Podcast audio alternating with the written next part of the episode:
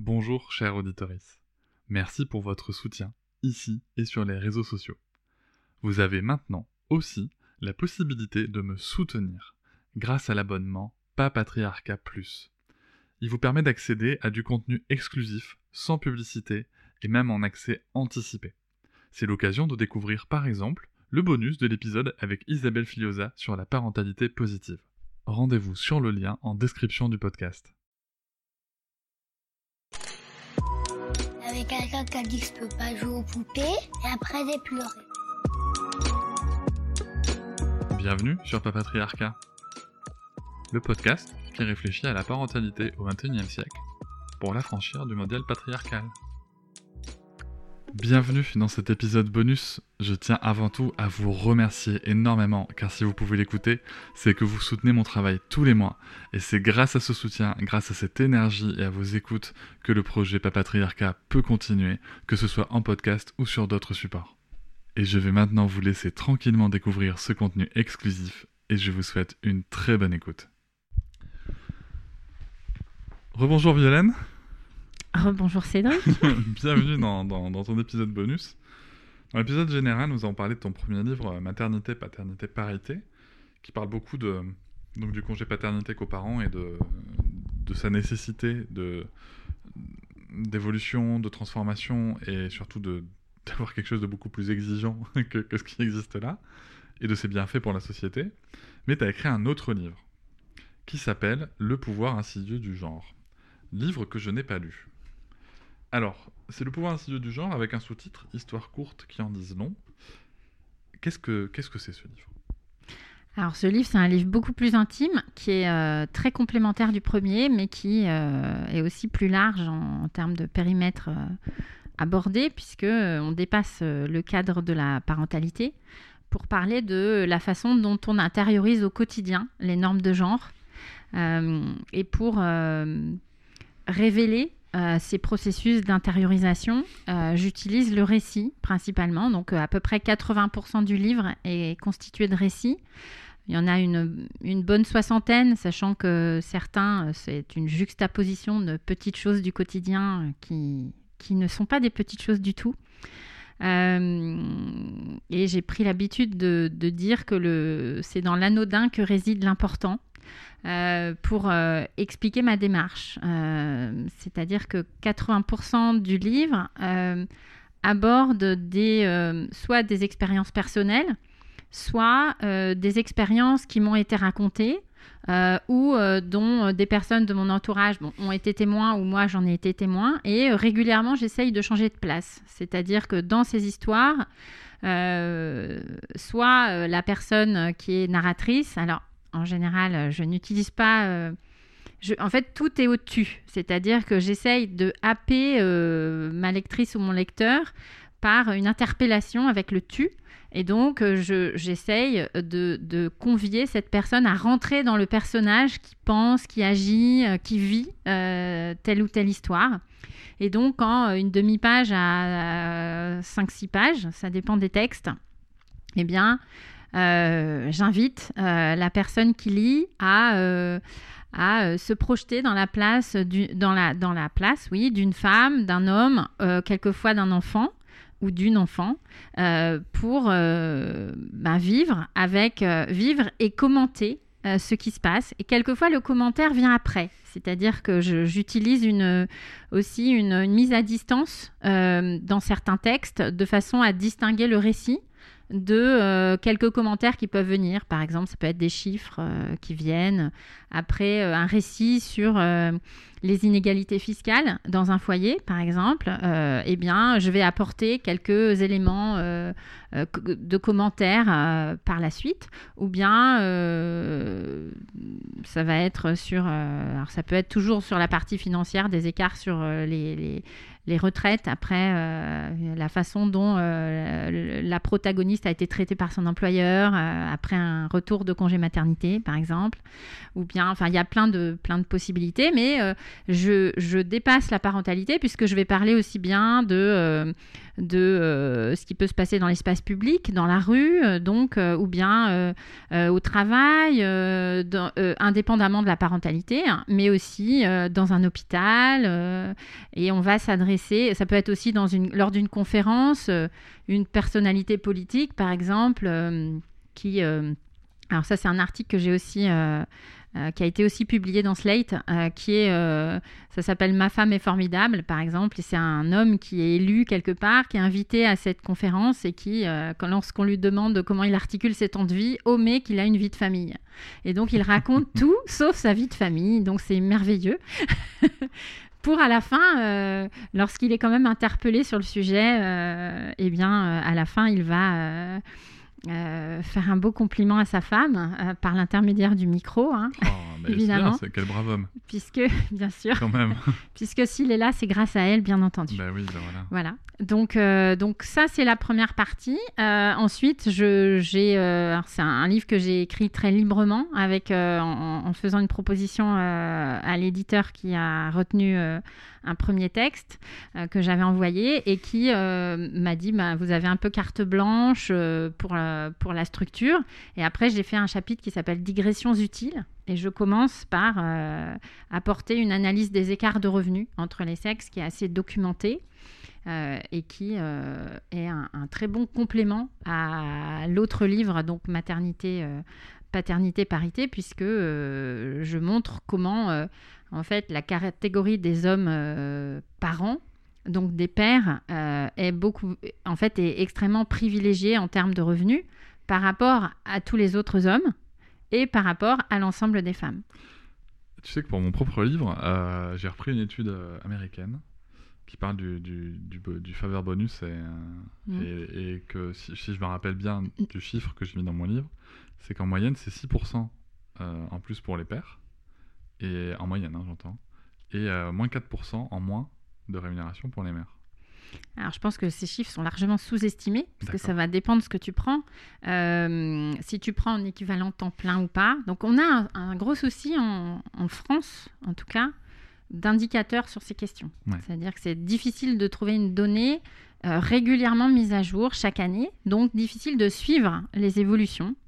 Premièrement, donc ça c'est un point qui pour moi, euh, s'il y avait des revendications à faire, ce serait très important de travailler sur les indicateurs et de les exiger de telle sorte qu'on puisse comparer euh, des données d'une année sur l'autre et que ces données elles soient légitimement construites, enfin correctement construites et qu'elles répondent à un attendu d'amélioration euh, d'un fait social, ce qui aujourd'hui euh, est pas vraiment euh, pensé comme ça. C'est très a- français ça aussi. Ouais. Et puis c'est pratique parce que ça permet de pas voir le problème. Tu sais, c'est comme, Oui. comme les, les, les statistiques ethniques qui sont interdites en France. Mm. Euh, comme il n'y en a pas, il n'y a pas de problème. C'est ça. Alors si on n'avait pas, euh, si on n'avait pas les statistiques euh, concernant les femmes et les hommes, on verrait pas les inégalités de revenus Bien entre sûr. les sexes. Donc c'est un point. C'est certainement une façon, enfin, transitoirement, on a besoin des données pour agir. Après, euh, et je suis pas sûre qu'après, euh, s'il y a un jour égalité, elle soit maintenue sans un contrôle réel de la réalité de ce- cette égalité obtenue. Bah, si un jour c'est égal, c'est égal. Après, il y a une réalité quand même qui est là aujourd'hui, c'est que euh, il y a des lois qui existent déjà pour l'égalité de droits euh, Mm. professionnels aussi. Mm. Ouais.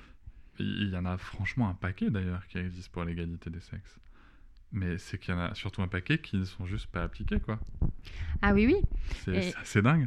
Alors c'est dingue, mais c'est aussi euh, que en fait on, on a un certain nombre de lois qui couvrent euh, ce qui se passe euh, à la main, ce qui peut se passer et qui est à la main des entreprises, alors qu'une grande partie des inégalités de revenus sont construites socialement par la façon dont la division sexuelle du travail est organisée. Mhm. C'est-à-dire que si on a une grande partie des femmes à temps partiel et une grande partie des et, et la grande majorité des hommes à temps plein, si on a euh, des femmes qui s'unissent à des hommes régulièrement euh, plus diplômés, euh, plus âgés euh, et mieux payés parce que déjà plus diplômés, plus âgés et plus âgés et à temps plein, eh ben forcément, euh, quand on compare les masses salariales des hommes et des femmes dans le monde salarié, on se retrouve avec des inégalités de revenus importantes. Mhm. Donc, il- même s'il y a une part de discrimination euh, euh, qui est de la discrimination, on va dire au faciès, ou en tout cas, ou à la situation de famille, etc.,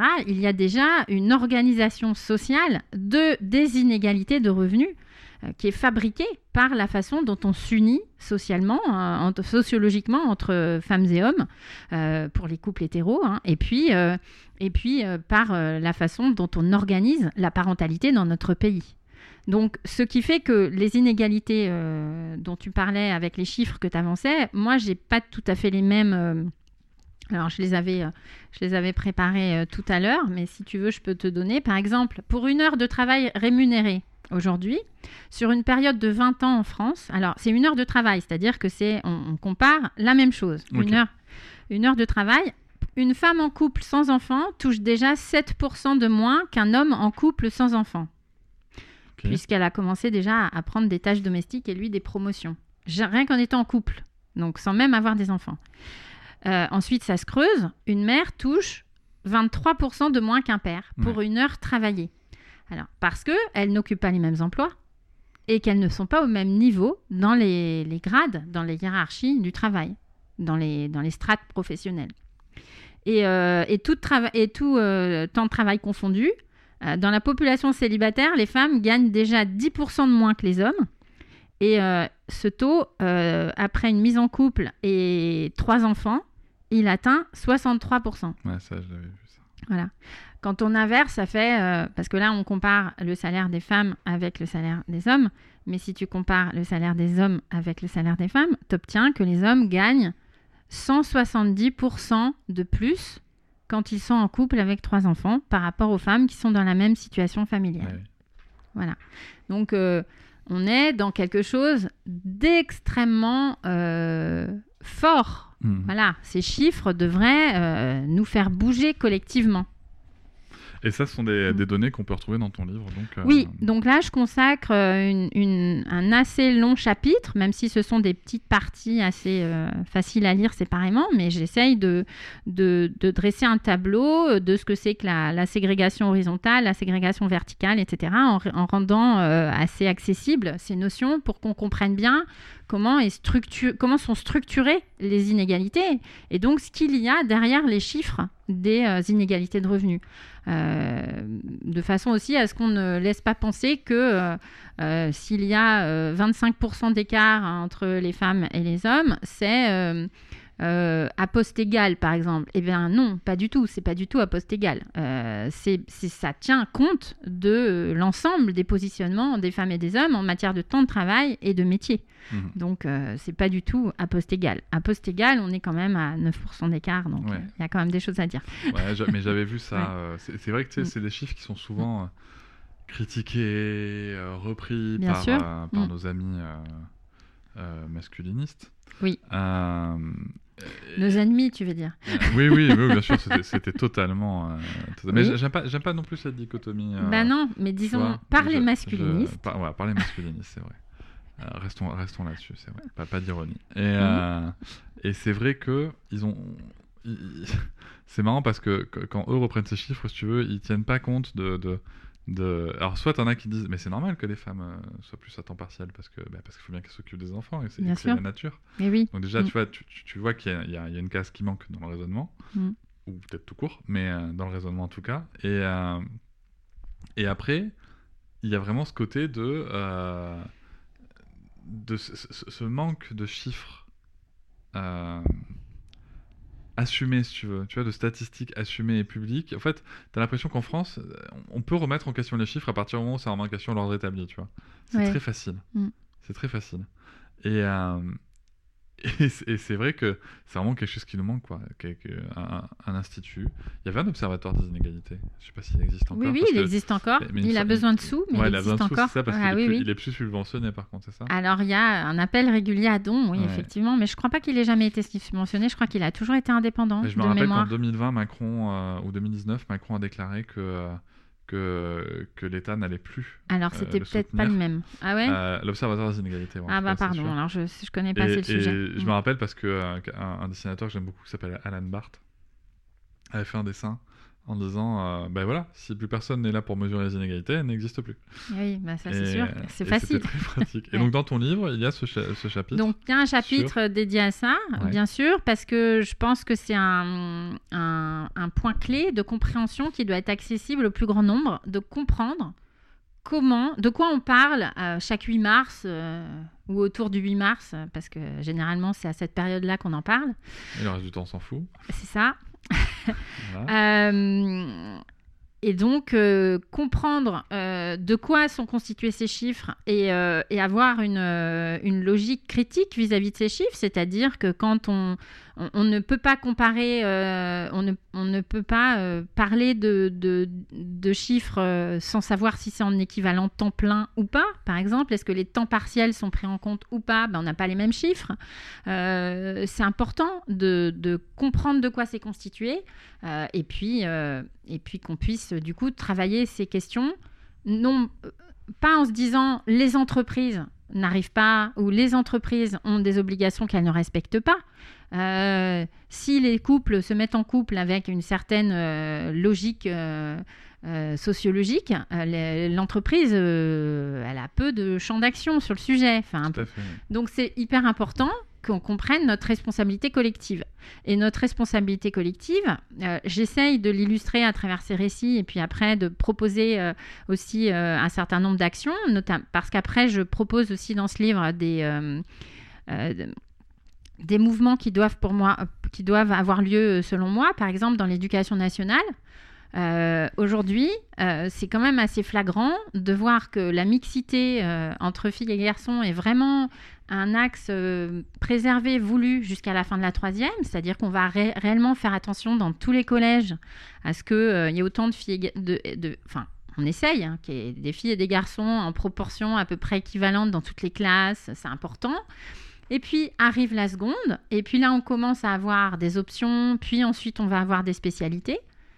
Et euh, étonnamment, le fait que ce soit plus du tout mixte et que donc les soi-disant choix personnels orientent les filières de façon à ce qu'elles soient sexuées, avec une mixité qui, qui n'est plus là du tout, ça ne choque plus personne.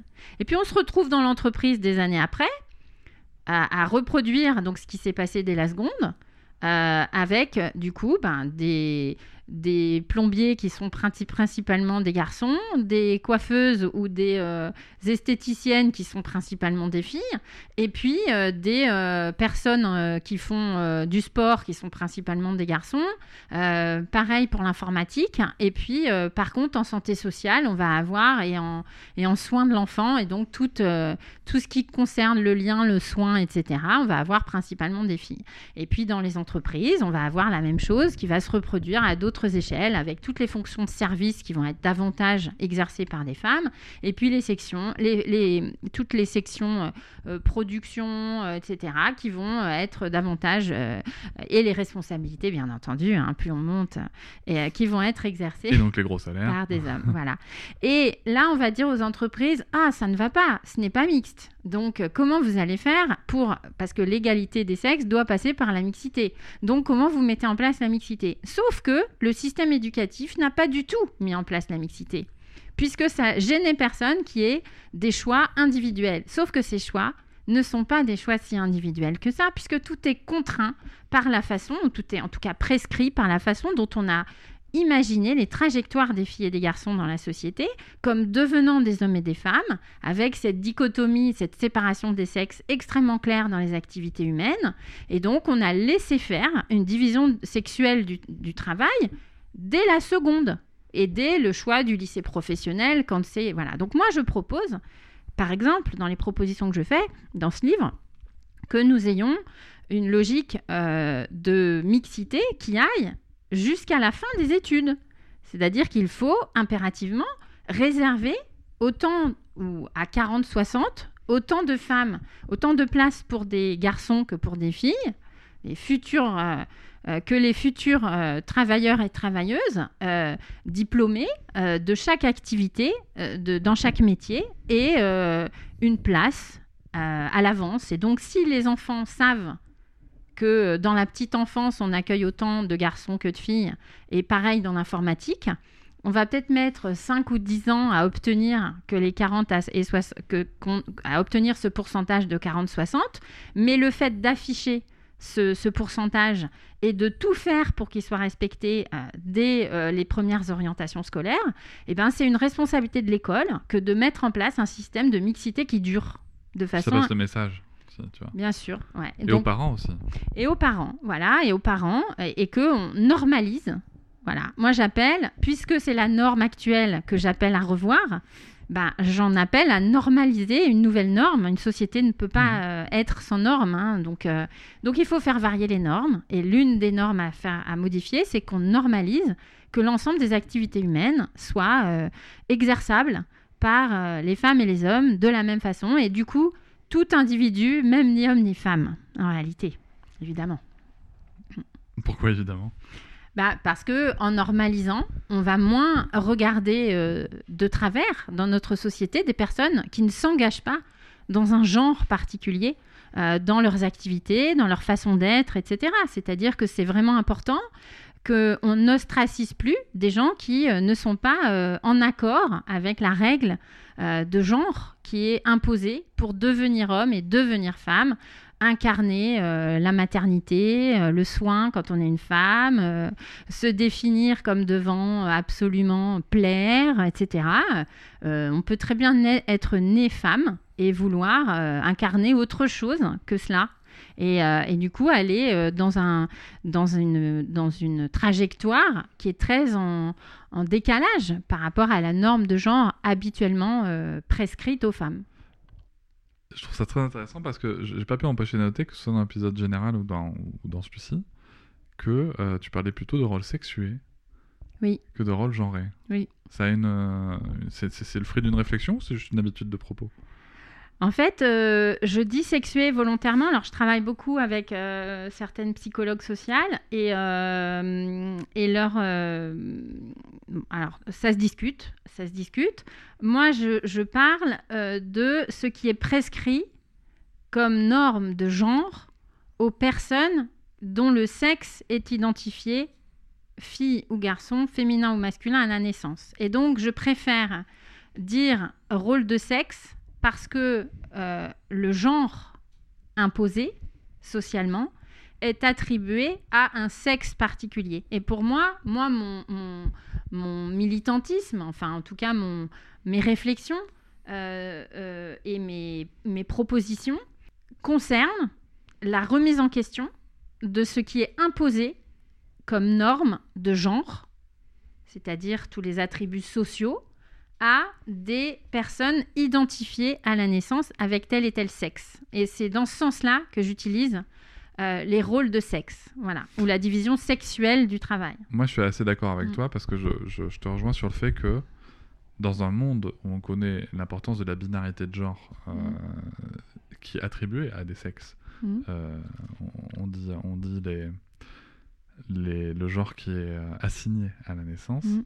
Euh, je trouve ça très pertinent, et je tenais à te le dire, de, de parler de rôle sexué, justement euh, parce qu'en fait, en ne parlant pas du genre, en, en- en ne le nommant pas, ça ouvre le champ du possible de sa non-existence. Exactement. Et je trouve ça super intéressant. Bah, moi, dans ce livre, je me remets en question. Enfin, ça fait partie des, des, des éléments. euh, après, je vais pas divulgacher ma, ma, ma conclusion, mais, mais la question de la permanence euh, des concepts de masculin et de féminin se pose. Ouais. Euh, Lorsqu'on s'attaque euh, aux normes de genre, donc à ce qui est intériorisé comme rôle selon notre sexe de naissance, eh bien, on questionne forcément la façon dont on construit le féminin et le masculin dans une société à une époque donnée. Euh, il me semble que c'est important d'être euh, au clair sur euh, la conclusion de, enfin la conclusion, sur le, la mise en question de, de ces deux concepts-là, masculin et féminin, dans une perspective très lointaine, c'est-à-dire que plus on remet en question ces normes, et plus euh, ben, il y a de la porosité entre le masculin et le féminin, et plus chaque personne sera apte, sera capable d'incarner toutes les possibilités humaines, et donc tout va se croiser. Mhm. Donc, donc du coup, il n'y a plus d'utilité à utiliser ces concepts euh, dans une vision idéale pour moi. Voilà, moi c'est comme ça que je. Après, euh, ça, je, je- je- je n'invente rien. hein. Il y a plein de gens qui non, non, pensent. non, non, voilà. mais c'est, c'est, c'est- je trouve, Mm. alors, on, va, on va sûrement finir là-dessus, mais je trouve que dans, dans le, le propos euh, féministe aujourd'hui, euh, ce que, en tout cas celui qu'on peut trouver sur les réseaux sociaux plutôt, euh, donc qui, que tu ne connais pas finalement beaucoup. Un peu, mais voilà. je- Euh, je- je le, connais- le fait ouais, de parler de rôle sexué et pas de Mm. rôle genré, Mm. c'est déjà un, un acte militant en soi. Et, et en tout cas, je suis ravi qu'on ait, je suis ravi que, tu vois, d'a- d'a- d'avoir réussi à, à, toi, du moins d'avoir confirmé qu'on avait la même euh, vision sur, du sujet, parce que je te rejoins euh, complètement sur le fait que euh, c'est justement en mettant en avant, parce que parler de rôle sexué, tu vois, je trouve que justement c'est ça qui fait mal. Tu vois, quelque part aussi, ça fait mal à entendre Oui. de dire que c'est tu vois que c'est ça qui pose c'est c'est ça qui pose problème mais en même temps c'est c'est justement là le sujet quoi c'est que si on, on se dit que le que le sexe n'est plus un caractère déterminant de- du rôle qui est attendu de la personne parce qu'elle a ce sexe là oui ça est clair ma phrase? Oui c'est bon Oui, oui. Euh, mais justement en fait là on détruit le genre Oui, mais on peut. Enfin, moi, je suis pas forcément critique sur le, les, sur le propos qui dirait qu'on par- on, on peut parler de rôle. euh, on peut parler de rôle genré aussi. Ça, Oui, tout ça à fait, bien sûr. Voilà. Enfin, je, je pense que je je, je, je suis pas euh, hyper comment dire euh, euh, fermée sur ce terme. Je, Mhm. moi, moi, je suis à l'aise avec ce- cette, cette appellation-là. Elle me parle. Euh, mais euh, d'autres personnes peuvent utiliser euh, rôle genré tout à fait euh, pour décrire ce qui se passe socialement. Moi, je veux mettre l'accent sur le fait que c'est le sexe de naissance qui va euh, être euh, qui fait qu'on nous déterminant. assigne un genre Exactement. voilà.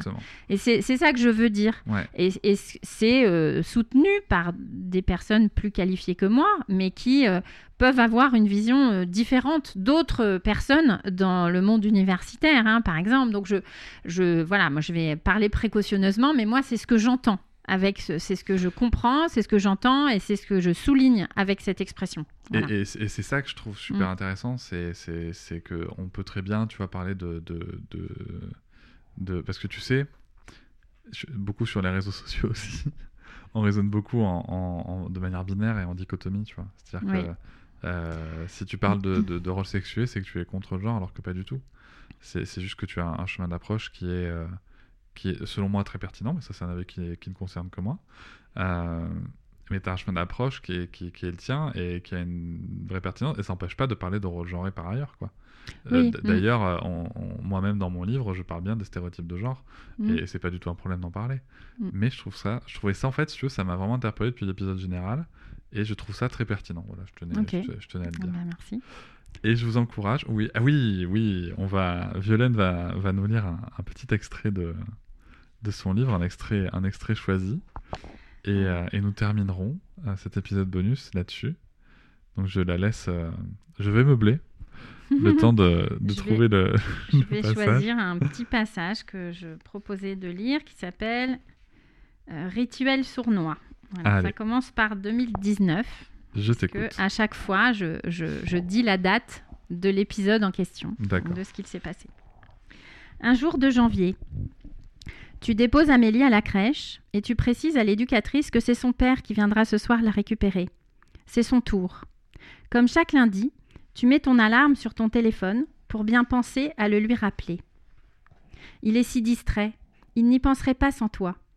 Une fois, il a oublié, ça t'a vacciné. Désormais, tu sais qu'il ne faut compter que sur toi. Tu prends ton poste préoccupé, la tête pleine de ta liste de tâches. Tu penses plusieurs fois dans la journée à cette soirée qui commencera sans toi, donc tu en profites pour noter sur ton mémo la liste des courses et ce que tu prévois de préparer ce soir. Tu reprends ton travail. Tu repenses à ce qu'il va faire à ta place ce soir. Il pourrait passer prendre des couches en sortant de la crèche. Tu as remarqué qu'il n'y en avait presque plus.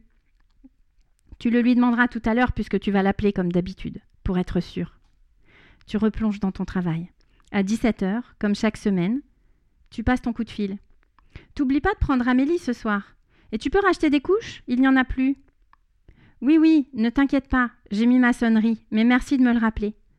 Il raccroche. Tu ne l'entends pas soupirer. Le même jour de janvier, c'est lundi.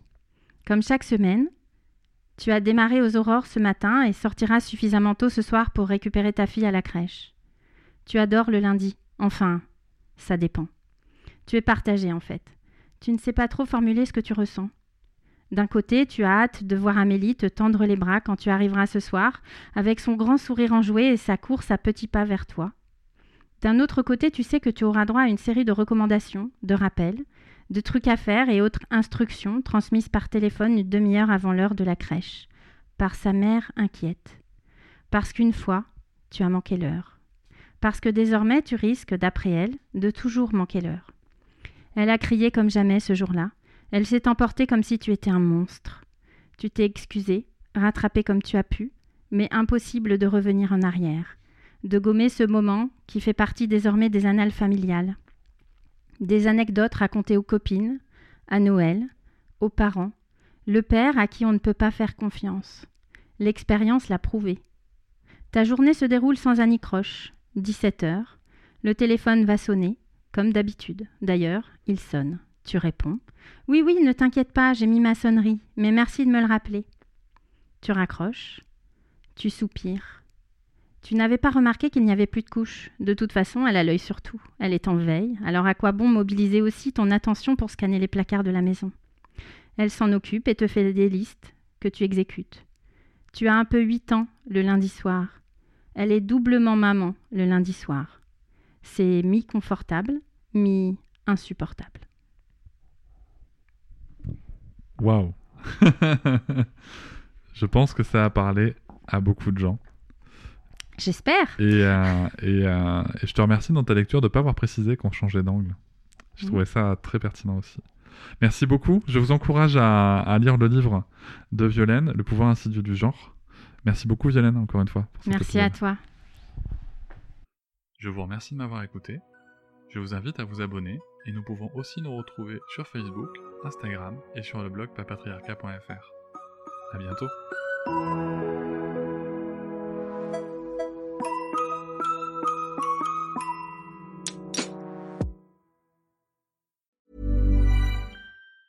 Every year, one thing is always predictable postage costs go up. Stamps.com gives you crazy discounts of up to 89% off USPS and UPS services, so your business will barely notice the change. Stamps.com has been indispensable for over 1 million businesses just like yours. It's like your own personal post office. No lines, no traffic, no waiting. Sign up with promo code PROGRAM for a four week trial plus free postage and a free digital scale. No long term commitments or contracts. That's Stamps.com code program.